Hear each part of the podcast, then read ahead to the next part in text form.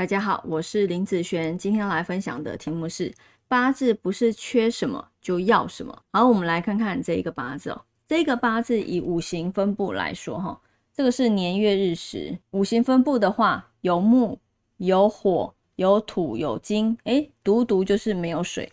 那有些人会说，我的八字没有水，我是不是要补水、要水，或者是啊，我的用神是水？好的，这一个部分，好，来，我们来看看这个水是不是为这个八字所用呢？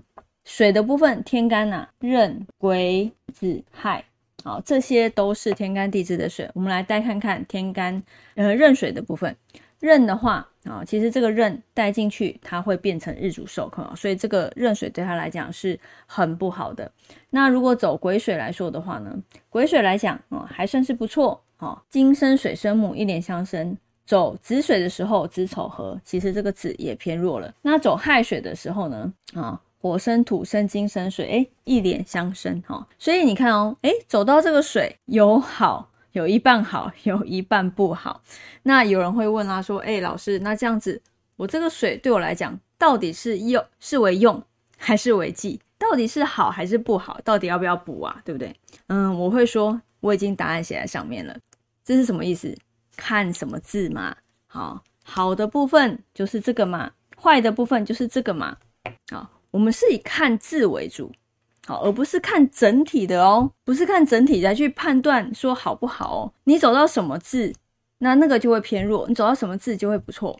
好，所以是以看字为主。那我今天这个看法不是以流年的看法。好，为什么？因为这个是每一个字有可能出现在流年里面，因为我们的大运会变。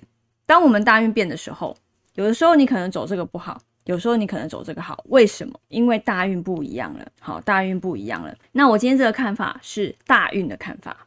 好，是大运的看法。大运走到这些字的时候，那它相对来讲，这些字对他来讲是不是为用？是不是为忌？那当然，打勾的部分就为用，打叉的部分就为忌嘛。好，对我来讲是这样哦。它不是嗯全部都为用或全部都为忌哦。那就看你要的是什么了。好，那以上这个影片就分享给大家以及我的学生，我们下次见喽，拜拜。